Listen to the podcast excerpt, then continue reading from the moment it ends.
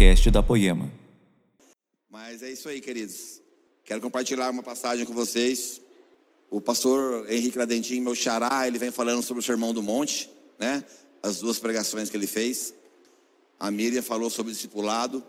E eu quero continuar no Sermão do Monte, mas eu quero trazer de uma, de uma outra visão. Eu quero ministrar sobre o capítulo 6 do Sermão do Monte.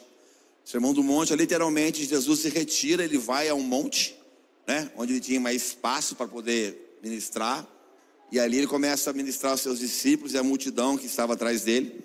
E ele começa a ensinar, ele começa a falar o estilo de vida que nós temos que ter, aquilo que ele deseja, como a gente viva como cristão, como homens de Deus, enfim, como seguidores, discípulos dele, de Jesus.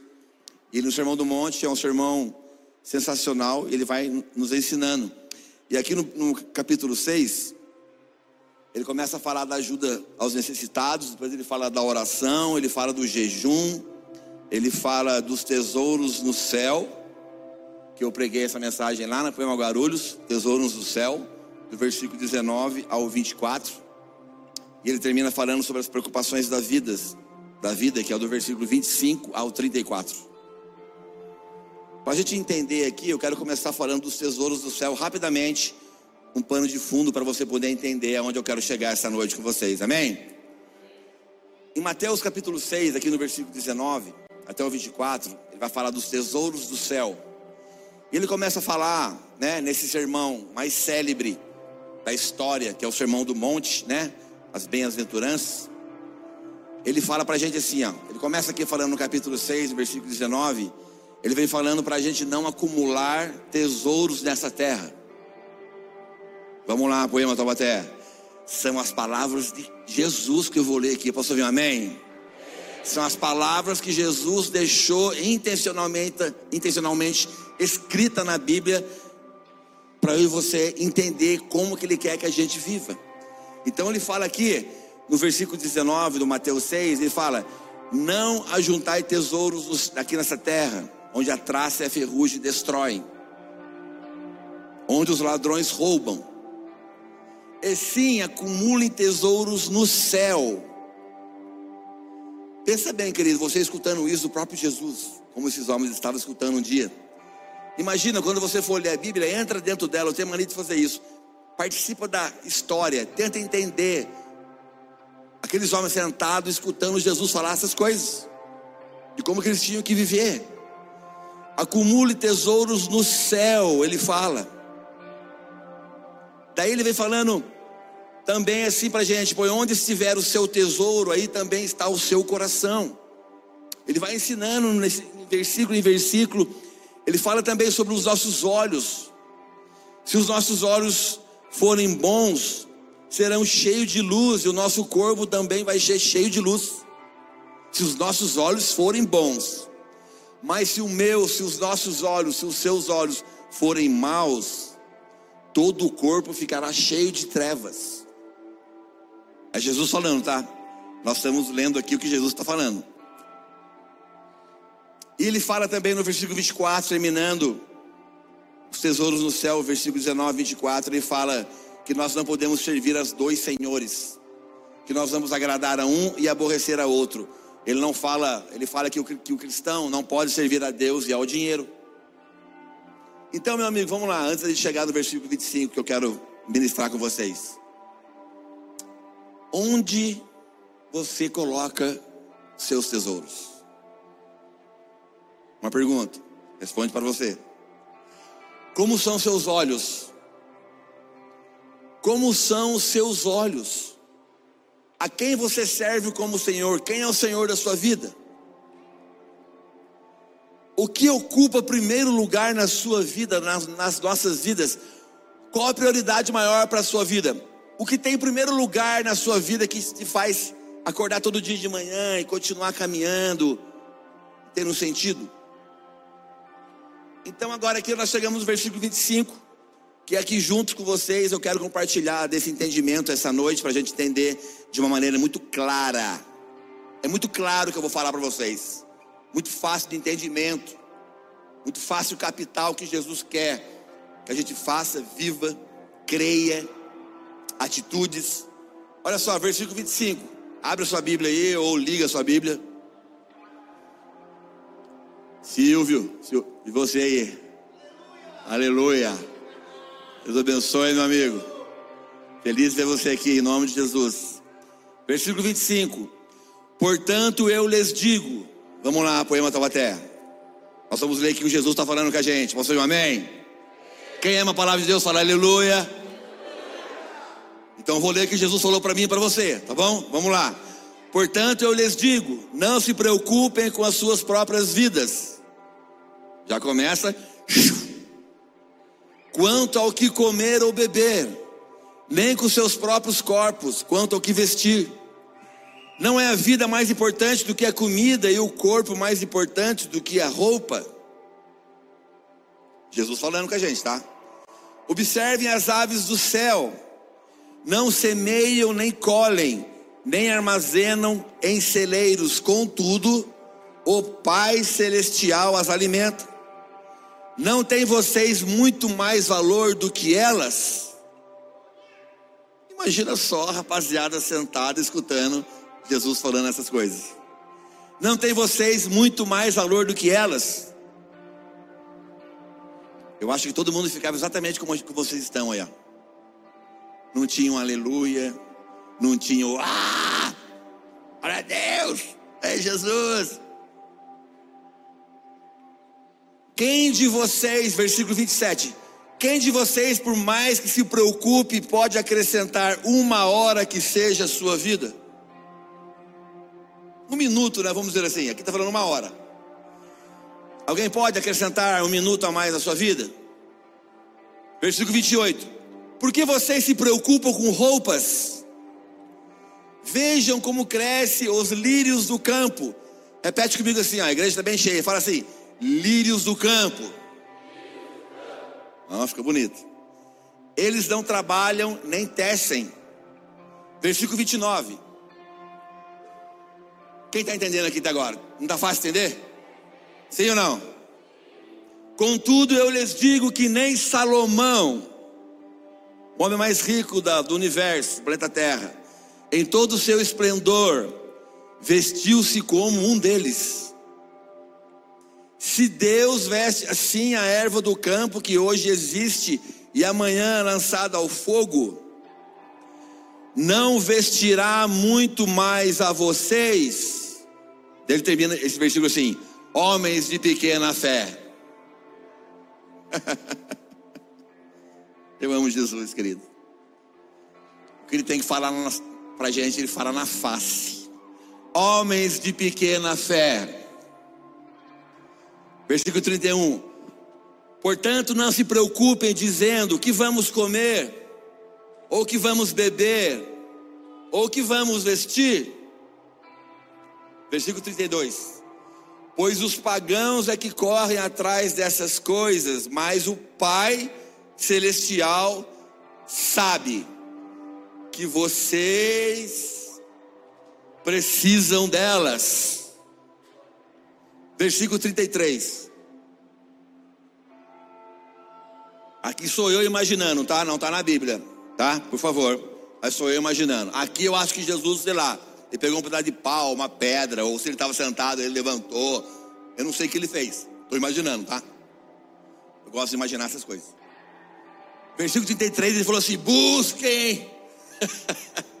eu não sei se ele falou assim, estou brincando, tá, gente? Mas ele falou assim: busquem, pois em primeiro lugar o reino de Deus e a sua justiça, e todas essas coisas lhe serão acrescentadas.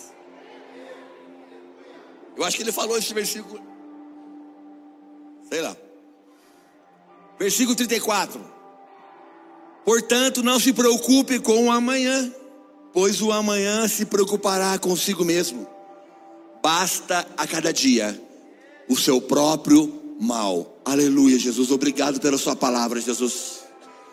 Pai, obrigado pela Sua palavra poderosa, libertadora, que nos ensina, nos confronta, nos exorta, nos estica, nos ama, nos edifica, nos capacita, Pai. Obrigado, Jesus. Que o espírito de revelação venha sobre nós, sobre cada um que está aqui hoje. Que o Senhor encontre corações aqui, Pai, uma terra fértil, para que a semente possa cair, morrer, cara, e dar muitos e muitos frutos e frutos que permaneçam na vida de cada um, em nome de Jesus, Pai. Meus amigos, nós lemos aqui um texto muito atual nas nossas vidas. Escreveram ontem isso aqui? Foi ontem que escreveu?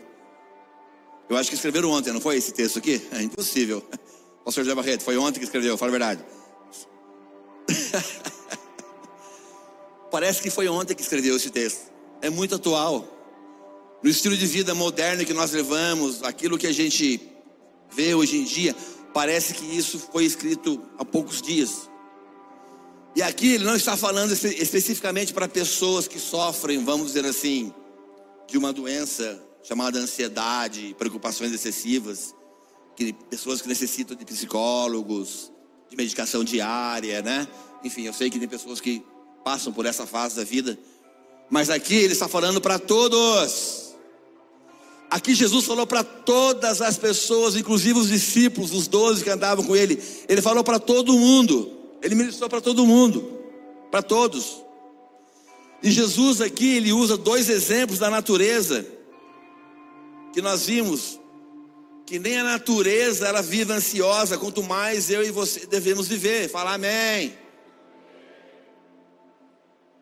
Ele fala sobre os lírios do campo e as aves do céu. Sabe o que eu aprendo aqui? Isso aqui é uma forma de demonstrar que toda a criação depende de Deus. Que todos dependem de Deus. As aves dependem de Deus, os lírios do campo dependem de Deus e o Senhor não falha com eles, quem dirá com a gente? Cara, isso é, isso é real. Ele ministrou os discípulos, ele ministrou a multidão. Ele falou aqui: não se preocupe com amanhã, porque amanhã trará o seu próprio mal. Sabe? Então esse exemplo já nos mostra como nós devemos confiar no Senhor. Como que nós temos que crer nessa verdade da Bíblia, nessa palavra dele. Ele cuida de nós. A Bíblia fala que ele cuida de nós, mesmo quando nós estamos dormindo. O guarda de Israel não dorme, ele tem cuidado de você. Ele tem cuidado da minha vida e da sua. Nós precisamos deixar essas palavras gravar na tábua do nosso coração. Versículo 25, vamos lá, a gente vai um a um aqui até o 34 para a gente entender melhor ainda. Ele fala no versículo 25, vou repetir. Portanto, eu lhes digo: não se preocupem com as suas próprias vidas, quanto ao que comer ou beber, nem com seus próprios corpos, quanto ao que vestir. Não é a vida mais importante que a comida e o corpo mais importante do que a roupa? Algumas versões falam assim: não andem ansiosos com suas próprias vidas. Mas sabe qual é o sentido verdadeiro aqui que Jesus quer nos ensinar? Sabe o sentido verdadeiro aqui de preocupação, de ansiedade que Ele está nos ensinando aqui? O sentido verdadeiro dessa palavra é que a gente não se distraia com aquilo que vai acontecer amanhã ainda na nossa vida. Ele não quer que eu e você viva uma vida distraída, toda hora se distraindo no que vai ainda acontecer. Eu não sou psicólogo, tá? Mas eu gosto de, de estudar essas coisas. Eu não sou. Você sabia? Se, você, se quem já estudou sabe que mais de 70, presta atenção, que mais de 70% de coisas que eu e você imaginamos que vai acontecer ou imaginamos que alguém falou, nunca vai acontecer? Você sabia disso? Mais de 70% de coisas ou situações que a gente imagina que possa acontecer, não acontecerá. E a gente, e a gente, vive, a gente vive ansioso, preocupado com o dia do amanhã, e nós desgastamos e ficamos angustiados e mal por algo que não irá acontecer. E quando nós nos preocupamos no que vai acontecer amanhã, nós desviamos o nosso olhar do que está acontecendo hoje, nesse exato momento da sua vida. Existe uma frase que eu vi, achei muito interessante, que diz assim, ó, que muitos estão presos entre dois ladrões. Muitos estão presos entre dois ladrões. E fala assim, ó. Deixa eu achar aqui. Muitos estão presos entre dois ladrões. O ladrão do ontem, né? Eles, preocupado, eles ficam preocupados com o que fizeram ontem. E o ladrão do amanhã. Então eles não vivem, eles estão presos entre dois ladrões. O, a culpa pelo ontem do que passou na vida dele e a culpa pelo medo do amanhã, pela ansiedade do que vai acontecer amanhã. Então eles estão presos. A vida ficou travada, não vai nem para frente nem para trás, estagnou, travou. Ele fica ansioso, ele não, não consegue fazer nada, porque ele está preso entre, entre esses dois ladrões. O passado que já passou, que ele não pode mudar, e o futuro também, que ele não tem a capacidade de mudar, porque ele não consegue viver o presente o hoje. Cara, isso é poderoso demais, demais. Jesus nos ensina para a gente não ficar preocupado excessivamente para ser, sermos roubados de tanta preocupação do dia do amanhã. Consequentemente, não vamos viver com a culpa de não viver o hoje, se a gente entender, se nós desfrutarmos o hoje. Meu amigo, deixa eu falar uma coisa para você, olha bem para mim, você vai entender. Viva o hoje, fala amém. Viva o seu hoje. Desfrute da sua vida hoje. Quem está com o marido, quem está com a esposa, marido do lado, filho, dá uma olhadinha para ele agora. Olha assim, olha que maravilha. Meu amigo, obrigado, minha amada, meu filho querido. Obrigado por compartilhar a vida comigo. Obrigado por desfrutarmos a vida junto. Olha para ele, dá, faz um carinho nele agora. Fala, olha que legal. Se você brigou com seu namorado, com seu marido, aí agora aproveita e faz a reconciliação já. Aleluia. Aproveita que o pastor está falando. Então, assim, nós temos que aprender a desfrutar, a viver o hoje. Fazer as coisas que nós podemos fazer hoje. Curte os seus filhos hoje. Cuide da sua saúde hoje.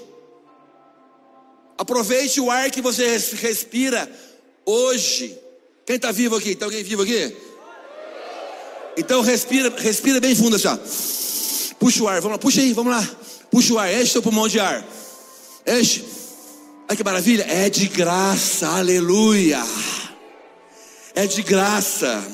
Você não está na cama do hospital, do leito, com um aparelho enfiado na sua boca para você respirar. Você está respirando de graça. Sua saúde hoje está top.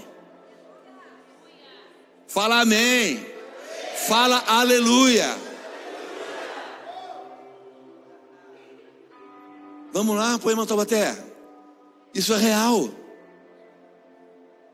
contempla a natureza, olha para as árvores, cara, isso é loucura, mas é real. Contempla a natureza, olha para as árvores, o passarinho, para a roça, aqui Tabaté está cheio de lugar bonito aí, sítio, essas coisas. Contempla, olha o que Deus está fazendo, olha que, olha que Jesus é, olha quem Deus é. Presta atenção na beleza que Deus faz. Deixa eu, deixa eu lembrar você de uma coisa, eu sei que você sabe, mas eu quero lembrar. Você é amado por Deus. Vou repetir. Você é amado por Deus. Aleluia.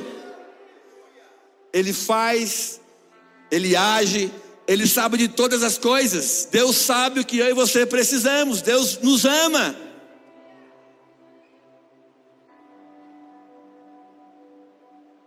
Diz nas palavras de Jesus? Tem alguém aqui? Headline, linhas vermelhas. E nessa, e nessa passagem aqui, Jesus não está dizendo para que a gente não seja prudente, pelo amor de Deus, presta atenção, tá? Vamos lá, volta aqui para mim agora. Aqui Jesus não está falando para a gente viver uma vida de qualquer jeito, que levemos uma vida desregrada, sem controle, sem equilíbrio. Deixa a vida me levar, vida. Não, isso aí é outro louvor sem equilíbrio, sem planejamento. Jesus não está falando nada disso aqui. Ele não está falando para que a gente viva hoje como se o mundo fosse acabar amanhã. Então vamos curtir então. Uhul! Vamos aproveitar. Se eu não tenho que me preocupar com amanhã, vamos, então é hoje então. Vamos lá. Não, não, não, não, não. Espertinho, se você pensou isso, está errado. Nada a ver. E esse texto aqui não é uma justificativa para que a gente viva uma vida de qualquer jeito. De jeito nenhum. Não é. Na verdade, a Bíblia ela nos ensina a plantar para colher amanhã. Quem gosta de colher aqui? Tem alguém aqui? Não tem ninguém, tem quatro pessoas, vou repetir. Quem gosta de colher aqui, em nome de Jesus? Então começa a plantar hoje. Começa a plantar hoje para que você colha amanhã. Mas não de uma maneira ansiosa, preocupada, apavorado. Porque nós acreditamos que o Deus que cuida do lírio do campo e das aves do céu também cuidará de mim e de você. Ele está falando aqui na palavra dele que ele vai cuidar da minha vida e da sua. Se assim nós cremos, então plantamos e descansamos. Planta e descansa. Mas sem ficar aflito, impaciente se a nossa plantação crescerá. Nós cremos que o Senhor trará chuva no momento certo. Quem acredita aqui em nome de Jesus? Que o Senhor ele adubará o solo se for necessário. Sabia? Tem coraçãozinho que é duro igual terra seca, igual a terra do sertão. Duro. De barro, mas chapado, parece um cimento. Daí sabe o que Jesus faz? Ele pega o rastelo de Deus e tá ah, na terra. Daí a terra dá uma rachada assim. Ele fala, não ficou bom ainda. Daí ele pega de novo o rastelo e pá! Daí a terra. Nossa, olha, tem terrinha boa aqui embaixo. Sumiu uma terrinha fofa. Vamos dar mais uma rastelada? De novo, daí a terra. Então Jesus, ele aduba a terra se precisar, em coraçãozinho duro. Posso ouvir um amém? Ele sabe como tratar comigo e você. Jesus não é bobinho. Ai, Jesus, vou te passar para trás. Olha, piques, Jesus, piques, Jesus, figas. Não tem isso com Jesus. Ele sabe. Ele sabe o Miguel. Gente, para dar Miguel, tem um monte, mas em Jesus a gente não consegue. De jeito nenhum. não dá, querido.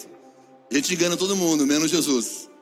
Então, se for necessário adubar a terra, Jesus vai fazer. Então, nós fazemos a nossa parte e descansamos crendo na provisão que chegará através do nosso Senhor Deus. Amém, querido? É assim que Ele faz na minha vida, na sua. É assim que Ele faz. Então, não é sobre não plantar, de cruzar os braços, ou de viver de uma forma preguiçosa. Ah, então eu não preciso fazer nada, pastor. Não, não, não. É fazer a nossa parte e crer que Deus cuida de nós. Então o nosso trabalho é crer e descansar enquanto nós trabalhamos. Continua trabalhando. Acorda amanhã cedo, vai trabalhar, faz o seu melhor, dê o seu melhor. Creia, descanse, plante e o restante deixa na mão de quem pode dar a colheita, fazer multiplicar. Creia, descanse, continue trabalhando, sem parar. Vocês estão entendendo, gente? Meu amigo, Jesus não complica, Jesus descomplica. Quem complica sou eu e você. Somos nós que queremos dar um jeitinho na nossa vida e colocar do nosso gosto dentro da Bíblia. Daí não, daí não dá. Ou nós cremos na Bíblia e, e obedecemos a palavra de Deus, ou o jeitinho brasileiro com Jesus não cola. Miguel com Jesus não cola. Não cola. Não tem como. O que Jesus está ensinando nessa passagem aqui é não ficar com aquela preocupação pecaminosa que revela um coração que não acredita mais em nada no Senhor. Uma preocupação que desvia o nosso olhar do foco. Sabe por quê? Porque quando estamos tão preocupados no que Jesus vai fazer amanhã, como eu disse, nós não notamos o que Ele está fazendo hoje em nossas vidas. Não notamos. Temos a cabeça tanto no amanhã, que esquecemos do hoje e não conseguimos observar e crer que Deus está agindo hoje na minha vida e na sua. Deixa eu falar uma coisa, deixa eu falar uma coisa para você. Deus já está provendo hoje na sua vida, meu irmão. Se você está aqui escutando essa palavra, respirando, banho tomado, barriguinha cheia, Deus está provendo na sua vida para a glória de Deus. Ele tem cuidado de você. Ele tem te sustentado até aqui. Apesar de você ser quem é, apesar de eu ser quem eu sou ainda, das nossas falhas, Ele tem cuidado de nós. Ele tem. Versículo 26 e 27 fala assim: 26. Observe as aves do céu, não semeiam, nem colhem, nem armazenam em celeiros, contudo, o Pai Celestial as alimenta. Não tem vocês muito mais valor do que elas? Versículo 27. Quem de vocês, por mais que se preocupe, pode acrescentar uma hora que seja a sua vida? Tem alguém que consegue aqui? As aves não semeiam. Vocês não têm mais valor que elas? Quem pode acrescentar uma hora que seja mais a sua vida?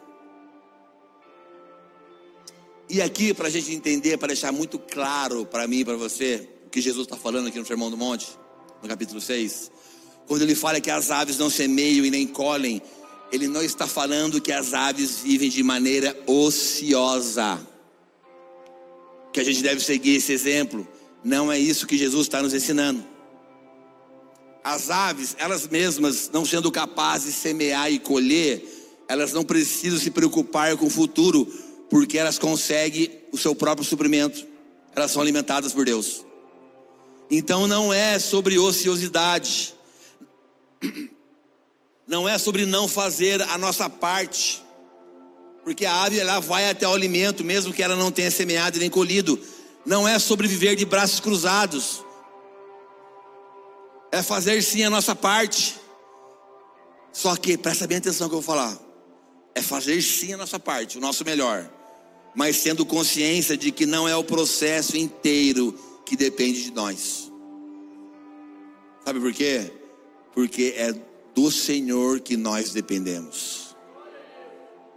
E nessa dependência nós podemos confiar de maneira completa plena, totalmente. Então continua fazendo a sua parte. Faça a sua parte. E o restante você deixa na mão de Deus.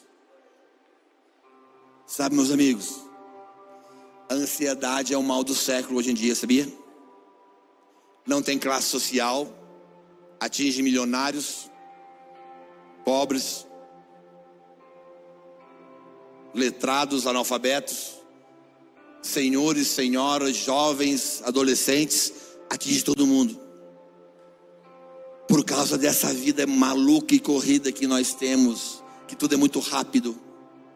Tudo é muito rápido, tudo é muito rápido, tudo é muito rápido, rápido, rápido, rápido. E as pessoas entraram numa pira de uma vida de ansiedade, de preocupação, com tantas coisas inúteis, que elas vivem numa bolha e não conseguem sair desse lugar. Não importa o tanto que você fique ansioso, você não consegue acrescentar um minuto sequer à sua vida, como diz a Bíblia. Porque a minha vida e a sua está na mão de Deus. Só que muitas vezes nós esquecemos dessa realidade. Como eu falei para vocês respirarem, encherem pulmão de ar, que é de graça. Agora eu vou pedir que vocês façam ao contrário. Pare de respirar um minuto aí, duvido se você conseguir. Um, dois, três e pare de respirar. Estátua. Não se move. Não respire. Não respire. Não respira.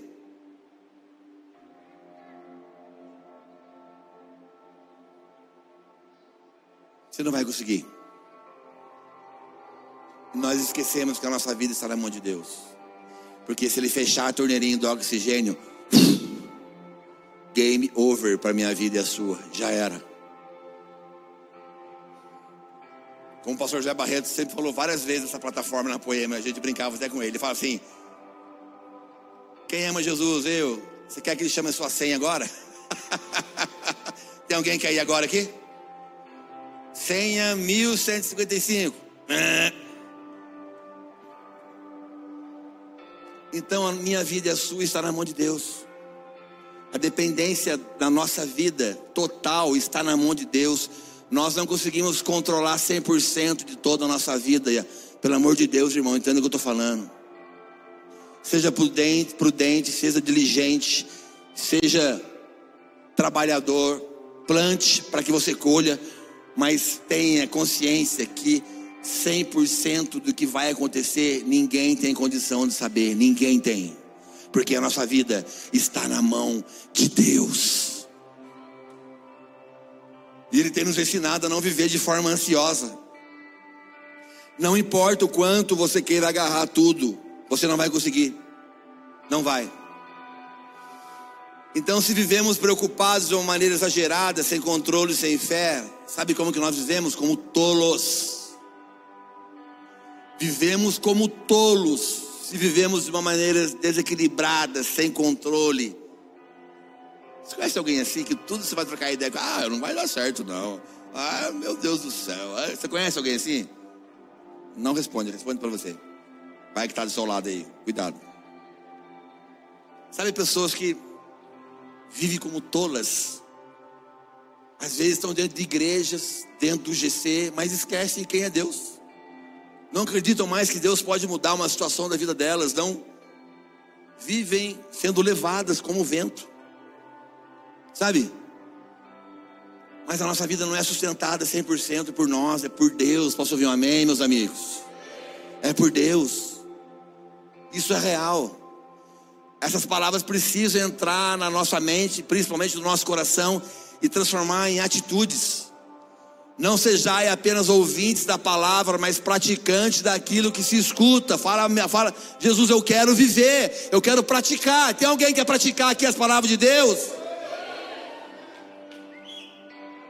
Não adianta a gente escutar, escutar, se encher de conhecimento, saber tudo e não colocar em prática na nossa vida. Sabedoria é praticar aquilo que aprendeu.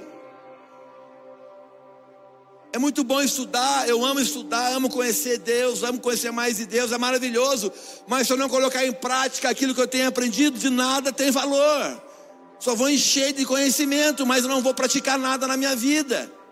E a Bíblia nos ensina que a gente não pode ser somente ouvinte da palavra, mas praticante daquilo que se escuta. Fala aleluia, pelo amor de Deus. Isso é real.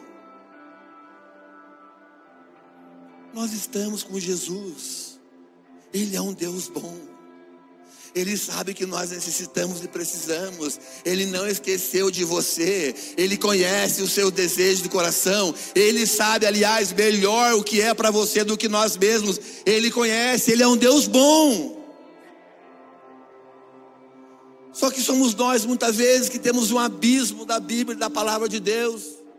E muitas vezes queremos culpar tudo e todos e não colocamos a responsabilidade que cabe a nós de viver, que é obedecer a palavra de Jesus. É poderoso demais isso, querido. Essa casa aqui sempre nos desafiou. A Poema sempre nos confrontou, a Poema sempre nunca deixou ninguém sentadinho, confortável. Nós sempre tentamos colocar um evangelho integral, verdadeiro, para que haja uma mudança, uma metanoia, uma transformação de mente em você e você cumpra na plenitude aquilo que Deus já preparou para você viver. Quem quer viver o que Deus tem aqui para ele? Quem quer aqui? Tem alguém aqui? Então começa a obedecer ainda mais a palavra de Jesus. Comece a colocar em prática aquilo que você tem aprendido há anos.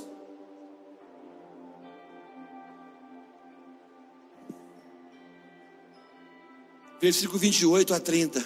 Olha só que fala. Por que vocês se preocupam com roupas?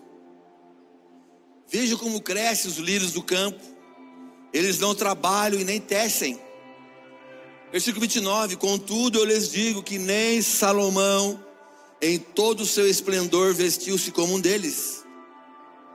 Se Deus veste assim a erva do campo, que hoje existe e amanhã lançada ao fogo, não vestirá muito mais a vocês, homens de pequena fé.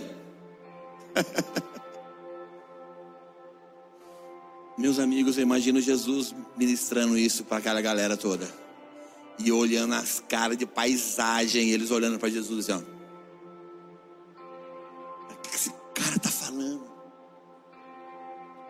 O que esse cara está nos ensinando? Vocês não imaginam isso? Só eu? Eu imagino. eu imagino a cara dos caras olhando para Jesus assim. Tipo como vocês estão olhando para mim agora, sabe? e o exemplo do lírio é muito interessante, meu amigo. Hoje vivemos uma vida muito moderna, né? Com muitas tecnologias, facilidades, aplicativos. Hoje você quer comprar uma camisa, você entra lá numa loja, daí você põe lá, é, manequim virtual. Daí você clica lá, quantos quilos você tem? Daí ela põe lá, que tamanho que você tem? Que idade que você tem? Daí vai lá, P, G, XX. Daí você clica lá, tuf, full.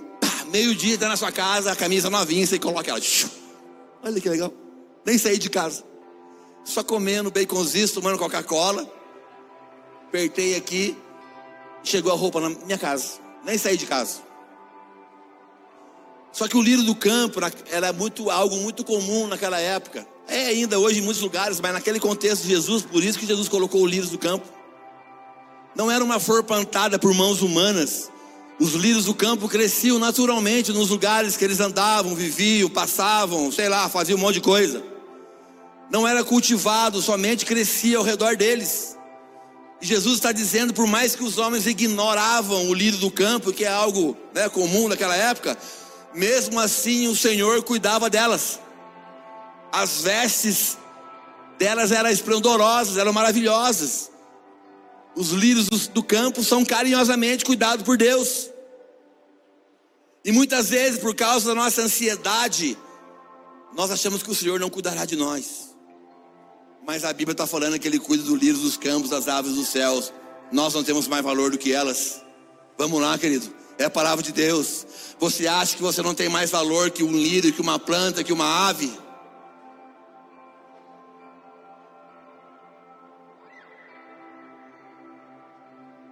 Muitas vezes a gente não crê nisso, sabia? Você quer dar seu jeito. Você quer dar seus pulos, igual o homem fala. Vou dar meus pulos. Está no meu controle. Deixa que eu controlo tudo. Cartão de crédito estourado, devendo tudo. E fala para a mulher: tá tudo certo, maravilha. Então vamos, vamos hoje no shopping. Porque ele acha que ele pode dar conta de tudo. Não consegue acreditar que Deus vai cuidar da vida dele. Meu amigo, por menor que seja a sua família, por menor que seja que você pode pensar de você mesmo, você é importante para Deus. Cutuca o seu irmão aí, fala assim: você é importante para Deus. Duvido você falar para ele. Mesmo que, ele, que essa mulher esteja brava com você, que você brigou com ela agora. Fala assim: você é importante para Deus. Você, repete, vamos lá, fala para ele aí, em nome de Jesus. Fala, você é importante para Deus.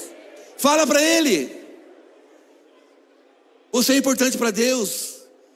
Ele morreu naquela cruz por você e por mim. Ele ressuscitou o terceiro dia. E Ele tem cuidado das nossas vidas. Não é uma historinha da carochinha, é real. Ele vive e um dia vai voltar para buscar a sua igreja. Cara, isso era motivo da gente levantar agora. Ah, obrigado, Jesus. Rasgar essa roupa, meu Deus, Jesus. Só que muitas vezes nós vamos levando o evangelho de qualquer maneira, achando que nós servimos um deusinho meia boca, que não pode fazer nada, não pode mudar mais a nossa situação, não tem poder para fazer nada mais. Então a gente vai vivendo numa bolha, vai ficando ansioso, ansioso e querendo dar o nosso jeito e esquecemos do Deus todo-poderoso que a gente serve. Meu amigo, Como a gente tem que voltar nossas vidas para as Escrituras e crer muito mais na palavra de Deus e colocar isso que a gente aprende em prática na nossa vida. Vamos lá, amigo. Eu não vim aqui apontar, essa palavra não é uma palavra de apontar dedo para ninguém. Não é. É uma palavra que Deus deu para mim. Eu estou compartilhando com os meus irmãos. Posso ouvir um amém? Estou junto. Estamos juntos na mesma caminhada, cara. É uma palavra para nos motivar, para despertar o meu coração e seu e colocar a gente na rota do Evangelho novamente, para não vivermos de forma ansiosa, acreditarmos que Deus cuida de nós. Meu amigo, estou me controlando aqui para não dar uma rodada assim igual as irmãs, sabe? Ixi. Verdade, querido. A poema raiz é canela de fogo. Você sabia, nós somos meio canela. Por exemplo, com o pastor Leandro. O pastor Leandro é canela. Fogo, foguinho. Ei, hey, tem foguinho aqui? Uh! Meu amigo, o lírio não foi plantado, não era plantado por mãos humanas. Sabe o que eu aprendi aqui? o lírio não foi plantado, não era plantado por mãos humanas. Sabe o que eu aprendi? Que eu e você não dependemos da mão de homens. Você e eu dependemos do Senhor que fez os céus e a terra. Dependemos dele. Meu amigo, quem é Jesus para você? Quem é o seu Senhor? Onde estão os seus olhos? Qual é a sua prioridade? O que você tem feito com aquilo que você tem escutado do Evangelho há tantos anos, desde o mais novinho até o mais antigo que se converteu um dia. Ser como o lírio do campo é ser consciente de que somos totalmente dependentes da graça de Deus. E o lírio do campo não tinha um jardineiro, um jardineiro humano, né? Ele é do campo. Nenhum homem cuida dos, dos lírios do campo. Eles crescem e florescem sem sequer um homem regue uma só gota de água na sua raiz. A sobrevivência do lírio do campo está completamente nas mãos de Deus. Sabe por quê? Porque o jardineiro do lírio do campo é o próprio Deus. Ele é o jardineiro. Ele quem cuida dos lírios. Os homens podem até ver a beleza de um lírio e se cantar por isso, que é bonito. Mas nenhum pode dizer para o lírio do campo e falar assim: ó, sua beleza depende dos cuidados que eu tive com você. De jeito nenhum. A verdade dita é que os lírios dos campos estão aí, belos e cheios de vida, mesmo que os homens eles não notem a sua existência, que eles se, se existem ou não.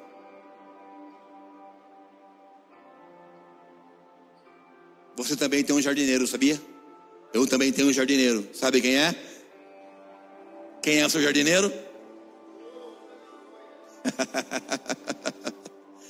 Ele é o nosso jardineiro, querido. Ele sabe como fazer comigo, com você. E essas duas ilustrações aqui que Jesus trouxe para gente, é nos ensinando a olhar, a observar e ficar atento no que Ele faz. Como eu disse, muito da ansiedade que temos do medo do amanhã é a falta de observar o que Deus faz, o que Deus já fez na sua vida e ainda o que Deus vai fazer, de como Ele age e tantas outras coisas. Quando nós não paramos para olhar, a gente não consegue ver. Se você não para para contemplar, para ver, para notar, para se certificar do que Deus está fazendo, você não consegue ter discernimento. Então nós ficamos ansiosos. Porque a gente vive numa rotina maluca e a gente nunca para para ver, discernir e entender o que Deus está fazendo. Deixa eu compartilhar uma coisa com vocês. Eu não sei você, mas eu já fiquei em momentos da minha vida, eu me encontrei ansioso. Não sei você, cada um tem uma história de vida mas eu já me encontrei ansioso, mesmo sendo pastor. Ano que vem vai fazer 10 anos que eu fui consagrado pastor, para a glória de Deus. Para a glória de Deus. E eu já fiquei ansioso nessa caminhada, achando que eu podia dar meu jeito, achando que eu podia fazer do jeito que eu queria, achando que eu ia dar conta daquilo que eu aprendi um dia. Isso eu já sei. Eu sei, eu sei como é que faz isso aí. Eu já vivi isso aí. Sabe de nada, inocente. Jesus falava para mim assim: calma, você vai aprender. Então já me encontrei de maneira ansiosa um dia. Até que um dia no meu quarto, eu orando para Deus, colocando a minha vida aos pés da cruz, falando: Jesus, me ajuda. Jesus falou comigo: Ei, olha o que eu já fiz na sua vida. Olha até onde eu te trouxe, olha o que eu já fiz no seu casamento, no milagre da vida do seu filho. Olha onde Deus eu, eu tirei você. Olha só, olha o que eu já fiz. Sabe que eu comecei a encontrar dentro de mim? A paz que excede todo entendimento. Falei, obrigado, Jesus. Eu tenho certeza que essa palavra está indo em de encontro ao seu coração. Eu tenho certeza absoluta que essa palavra tem ido de encontro ao seu coração. Você que está no YouTube e também eu no podcast, não sei onde você está, mas essa palavra tem ido diretamente à sua vida. E Deus está falando com você essa noite. Deus não quer que você viva de maneira ansiosa. Deus não quer. Ele quer que você encontre a paz em meio à tempestade. Sabe? Mas o problema é quando a gente fica ansioso, a gente não consegue parar. Sabia que eu já fui parado aqui na Poema uns três meses? O lado ele ficou três meses, ele, eu, ele voltou eu parei. Você lembra disso, Lado? Dentro chegou um dia, Lado, você vai parar. Não, imagina, não queria parar não. Não, imagina, vai, você vai parar. Daí eu estava quietinho escutando, dele você, e você está dando risada do quê? Você vai parar também. Falei, aleluia, Jesus. Eis-me aqui. É um cuidado de Deus, cara, sobre nós. E a gente esquece, e a gente não quer parar, e a gente esquece do tamanho que é o nosso Deus. E a gente acha que os nossos problemas é maior do que Deus, e esquecemos do Deus infinito que nós servimos, da bondade, do seu poder, da sua graça. O impulso da ansiedade é fazer. Você quer ver uma pessoa ansiosa? Ela quer fazer cada vez mais coisas. Ela quer provar para ela mesma, para os outros que ela consegue. Então ela quer fazer, fazer, fazer, fazer, fazer, fazer. Ela quer sustentar o próprio mundo dela com as próprias mãos. Ela não consegue. E ela quer fazer, quer mostrar, ela quer fazer, quer fazer acontecer. Você planta. Quem, quem tem plantinha em casa aqui no jardim, no quintal? Eu sei que muitas pessoas têm. Aleluia, irmã. Você fica assim para plantinha, se cresce plantinha. Cresce, cresce, cresce, cresce. Vai, plantinho, plantei esse hoje, cresce, plantinho, cresce. Vai, planta, raiz, afunda, afunda a raiz, cresce, cresce, cresce. Você fica assim? Não fica. Ninguém fica assim. Porque Deus quer que a gente trabalhe e descanse. Plante e deixe que Ele vai fazer a colheita da maneira que a chuva vai vir na hora certa, que o sol vai brotar na hora certa, que a colheita vai chegar na minha vida e na sua no momento certo. Posso ouvir um amém? Deus quer curar a nossa ansiedade, amigo. Vamos lá, meu amigo. Ansiedade é o mal do século. Mas para nós cristãos, nós temos uma arma poderosa que é a palavra de Deus contra a ansiedade. Ele nos ensina aqui, nós lemos Mateus 6, 25 a 34, o próprio Cristo falando o estilo de vida que nós temos que ter, que nós temos que acreditar. Nós temos que parar muitas vezes e observar o que ele já fez, o que ele vai fazer, olhar para sua palavra, ter forma de conhecer Deus e quem ele é, não viver na correria, porque hoje está na moda falar que está na correria, tá ou não está? Tá sim, eu sei que até você fala, até eu falo às vezes. Você fala pro cara, você tem um minutinho para mim? Você liga pro cara, você tem um minutinho para falar comigo? Ele fala, cara, eu tô na correria. Mano, eu, pô, tô na correria, tô na correria. Parece um status, né? Um status core agora. Falar, ah, eu estou na correria. Parece que o cara se sente bem, né? Nossa, é muito importante, estou na correria. Olha só, eu sou mais ocupado que o próprio Deus, então eu estou na correria, irmão.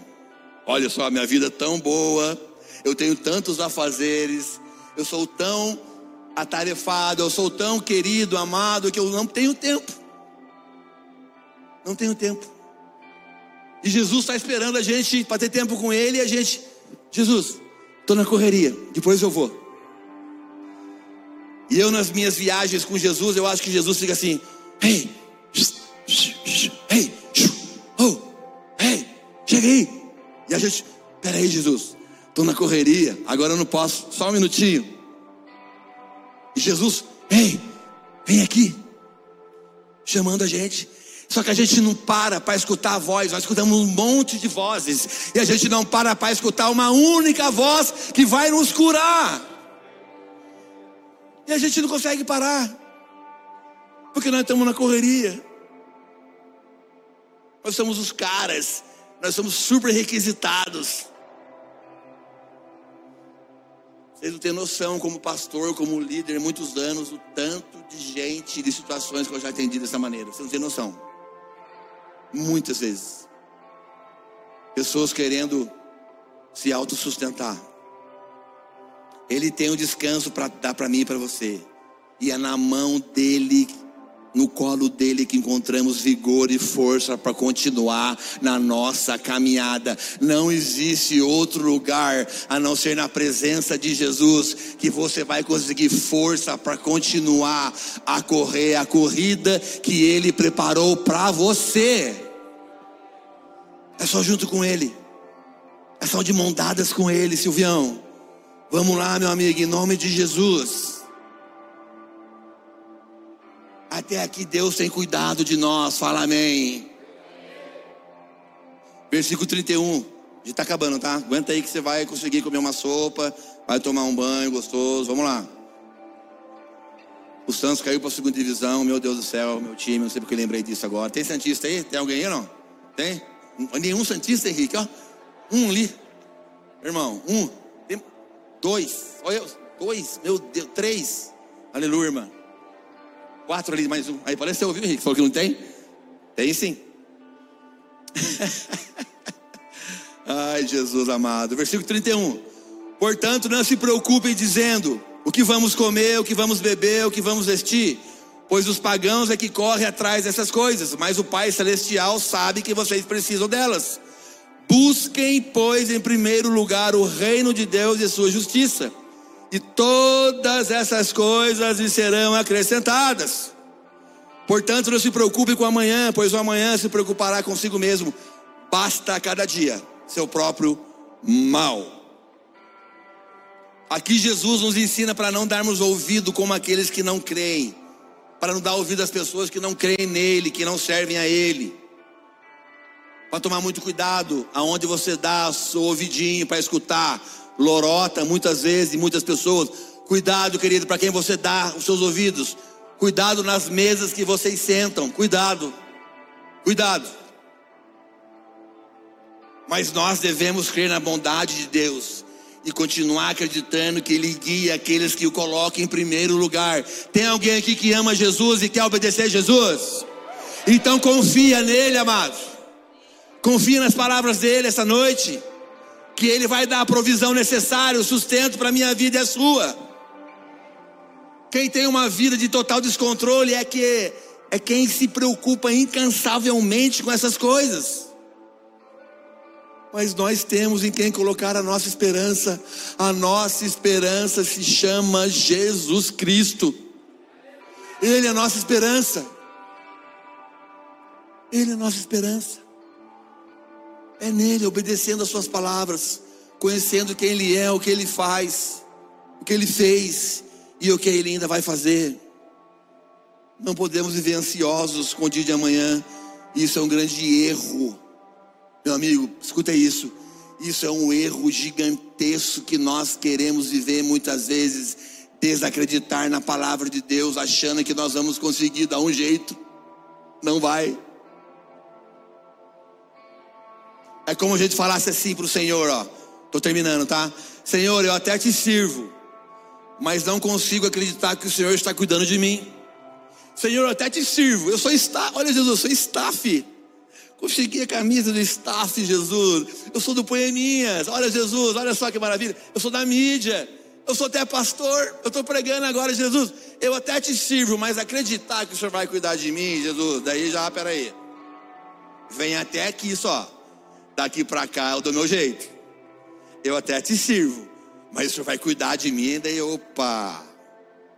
É como se a gente falasse isso para Jesus. Como a gente desacreditasse do poder de Deus que morreu, desceu ao Hades, tomou a chave do diabo e ressuscitou o terceiro dia e vai voltar para buscar a sua igreja. Meu Deus, olha que Deus que nós servimos.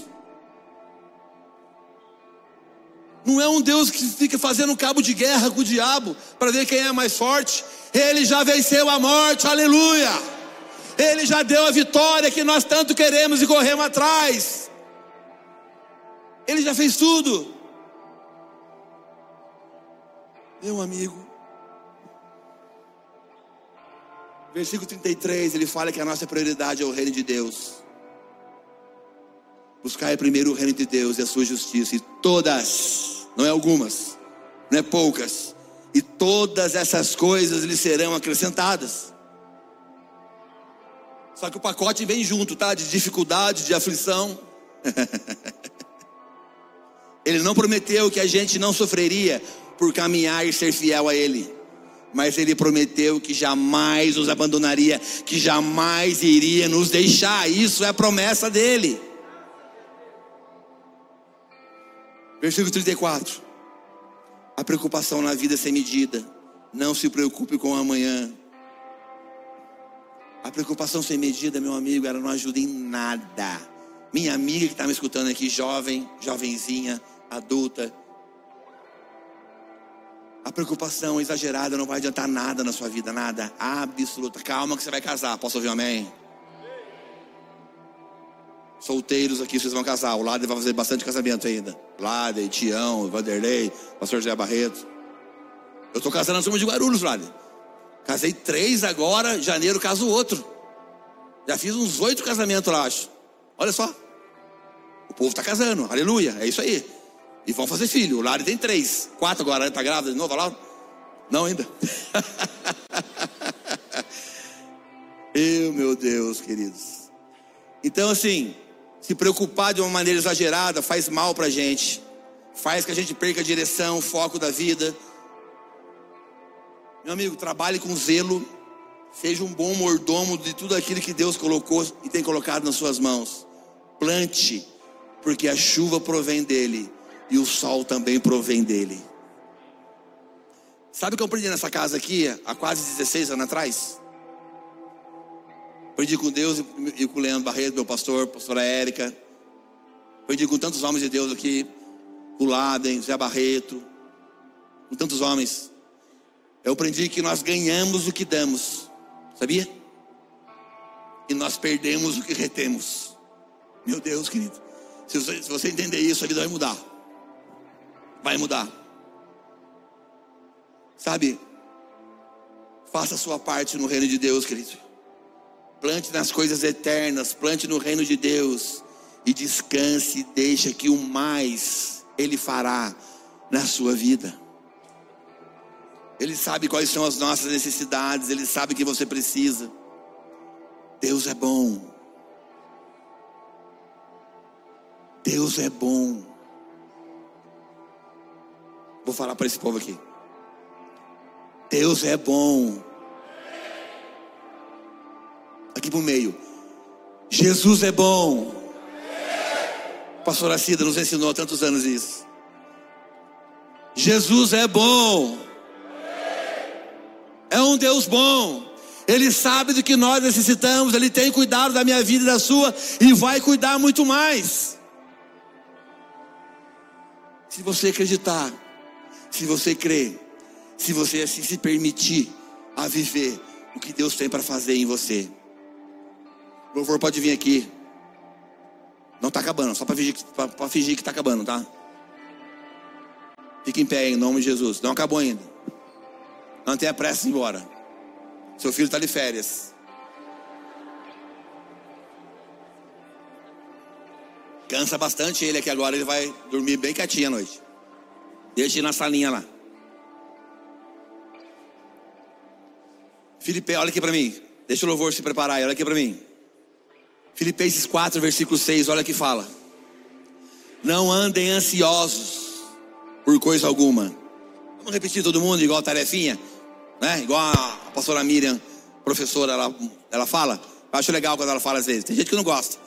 Mas você está aqui, então você vai, por favor, é, Faz o que eu estou pedindo para você, tá? Não andem ansiosos, vamos lá, não andem ansiosos. Olha que bonito. Vamos repetir de novo.